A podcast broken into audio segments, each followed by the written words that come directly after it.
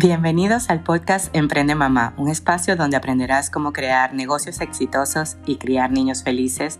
El contenido más amplio de negocios y maternidad lo podrás encontrar solo aquí en Emprende Mamá. Mi nombre es Julian Borges y estoy feliz de que estés aquí.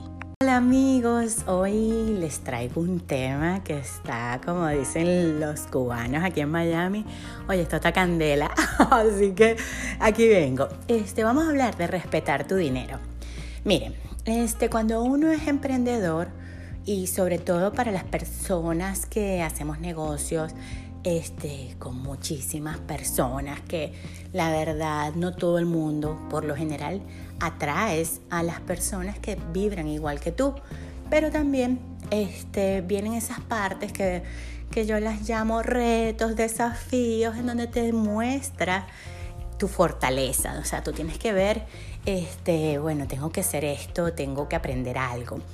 Y hoy quiero hablarles de respetar tu dinero. Miren, la verdad es que es importantísimo a la hora de hacer una factura, un presupuesto o darle un, darle un estimado a alguien, lo que pasa es que me venía la palabra en inglés, darle un estimado a alguien, este, poner las reglas claras y hacer que las personas te firmen un papel.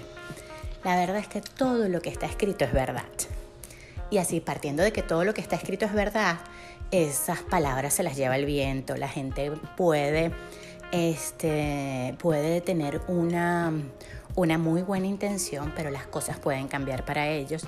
Y la verdad es que tú, por lo menos en el caso de nosotros, que nosotros damos crédito, tenemos que estar protegidos y tener, este, estar protegidos de, de, todo, de todo lo que pueda cambiar para, para muestra un botón. Esta pandemia, gente que estaba súper, súper estable, este, ahora tú los ves tambaleando y la verdad es que no fue algo que la persona planeó, que las empresas planearon, es algo que, sucede, que puede suceder, nos puede suceder a todos. Entonces, ¿qué te recomiendo yo? Tú haces tu invoice y siempre esas letricas pequeñas, que mire, todas las compañías grandes lo tienen. Así que tú desde que tú empieces tu negocio, tú tienes que pararte firme y decir, yo soy grande, buscarte un abogado o buscar una empresa, esto es una forma fácil, buscar una empresa que sea parecida a ti, que de repente este, te inspire para llegar allí y agarrar esas letricas pequeñas, leerlas y hacer tu, tu statement o tu, o tu párrafo que va a ir debajo de todos tus invoices. Y cuando las personas van a firmar, sobre todo si das crédito, ya están firmando los acuerdos. Este, nosotros obviamente hacemos también para, para entrenar empresas, hacemos un vendor package. Porque porque un vendor package es como vamos a decir como un acuerdo un poquito más largo y extenso, porque aquí una empresa se puede ir a la quiebra. Entonces, si tú estás haciendo negocio con la empresa, pierdes tu dinero, pero si tú estás haciendo negocios con la empresa y le estás pidiendo que por favor te den los principales o los dueños y te estén viendo todo esa información, tú haces negocios con la empresa, pero tienes un cosigner o tienes un fiador que es la persona natural, que esa persona, obviamente por lo general, ahorita en esta situación, yo conocí de empresas que se lanzaron a bancarrota y la verdad es que nunca pararon de hacer negocios. Y inclusive Gran Cardón, que es una persona que yo sigo porque él tiene un libro maravilloso que se llama Vendes o Vendes y él hace bienes raíces que me encanta, es muy agresivo, es una persona. Él dijo, yo me voy a lanzar a bancarrota, pero es porque no estoy vendiendo lo que yo necesitaba vender, pero no es que estoy mal, o sea, yo sigo comprando y estoy haciendo dinero en medio de toda esta pandemia aunque suene un poquito, un poquito rudo, sí, las reglas son las reglas, las normas son las normas y mientras que tú más conoces lo que es la parte legal, la parte de taxes, tus derechos y obviamente tus deberes, porque hoy les traigo este tema a colación porque tuve una experiencia con una persona, esa persona nos debe dinero.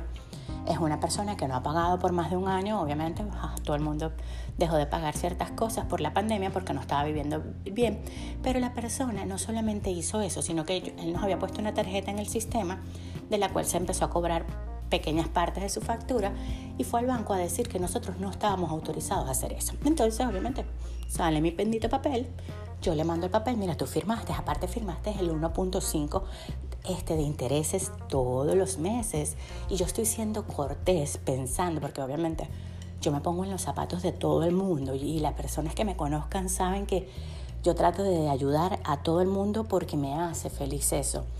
Este, le digo, parte firmaste el 1.5, yo no te lo estoy cobrando, pero ahora que tú fuiste al banco y estás dañando mi imagen, me estás afectando directamente a mí, yo voy a buscar un abogado. Yo sé que esa persona tiene una empresa, pero no tiene estatus legal en este, en este país todavía.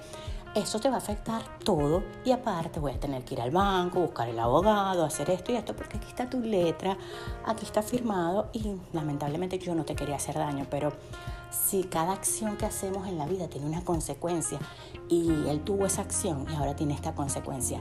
Y pues uno cuando es este, persona de negocio no puede ser muy bueno, muy justo, pero tienes que respetar tu dinero porque el dinero que le di yo en producto, que le di yo en servicios, este, no fue un dinero que, que, que vino del cielo, fue un dinero que tú te ganaste, que tú trabajaste, que tú lo hiciste de forma honrada. Entonces tú tienes que respetarlo y hacer que los demás lo respeten. Así que este episodio les voy a dar como consejo a todas las personas que tienen negocio y dan crédito sobre todo. Los que no dan crédito pueden poner un statement de lo que de lo que va a ser el acuerdo, pero igual cuando, sobre todo cuando hay retorno, si no das crédito, pero puede haber retorno, ese tipo de cosas, siempre ubica en tu empresa cuáles son los errores comunes, cuáles son las formas en las que tú puedes perder dinero de algo que no ha sido tu responsabilidad y pon un, un párrafo cada vez que firmen una factura. Eso te va a ayudar y te va a quitar muchísimos dolores de cabeza. Y como, y como dice mi cuñada, que ella es abogada, ella dice, más vale un mal acuerdo que un pleito legal, porque al final los que ganan son los abogados. O sea, la verdad es que, vamos a decir, por esta factura, que, que no es un monto tampoco tan alto, este, lo más seguro es que yo pague más en los abogados, pero lo voy a hacer porque yo me respeto a mí, porque yo hago valer lo que yo soy. Y eso es como una señal que tú le dices a Dios y, y al universo y a ti misma, te dices, ayúdate que yo te ayudaré. Tú te paraste firme, hiciste tu tarea, te respetaste y vas, porque si no vas cargando, por lo menos en el caso mío, habrá persona que no sea así, pero en el caso mío yo voy cargando eso, mira, me fallé a mí misma. ¿Por qué? Porque yo dejé que esa persona se fuera.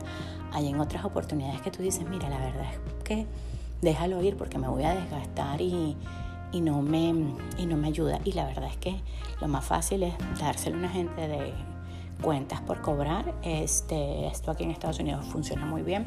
Entonces lo das a una persona, cuentas por cobrar. Ellos a su vez tienen sus abogados y ellos hacen todo. Obviamente se quedan con el mayor monto de la factura, pero tú dices, bueno, yo no me metí en problemas, yo no perdí mi tiempo, igualito cobré una parte y aparte enseñas a la gente de que tu compañía y tu empresa en tu compañía en tu empresa se respeta el dinero, tanto de los demás como el tuyo. Por lo menos en otro caso, una vez un cliente no me quería firmar la factura porque yo tenía que darle un crédito.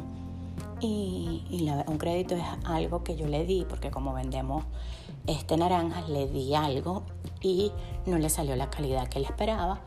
Entonces le tengo que compensar con producto nuevo.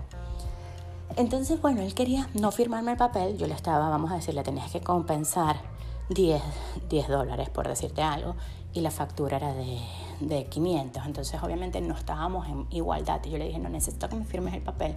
No, pero es que si tú no crees en mí, yo no creo en ti. No, no, no, es que la verdad es que esto no es igual. Si quieres, te firmo otro papel que diga que yo tengo la responsabilidad de darte ese producto, pero no me puedes hacer esto. Entonces, cuando ustedes hagan todos los negocios, eh, la verdad es que hay que ser bien claro, bien directo, bien conciso y poner siempre todo por escrito y firmado.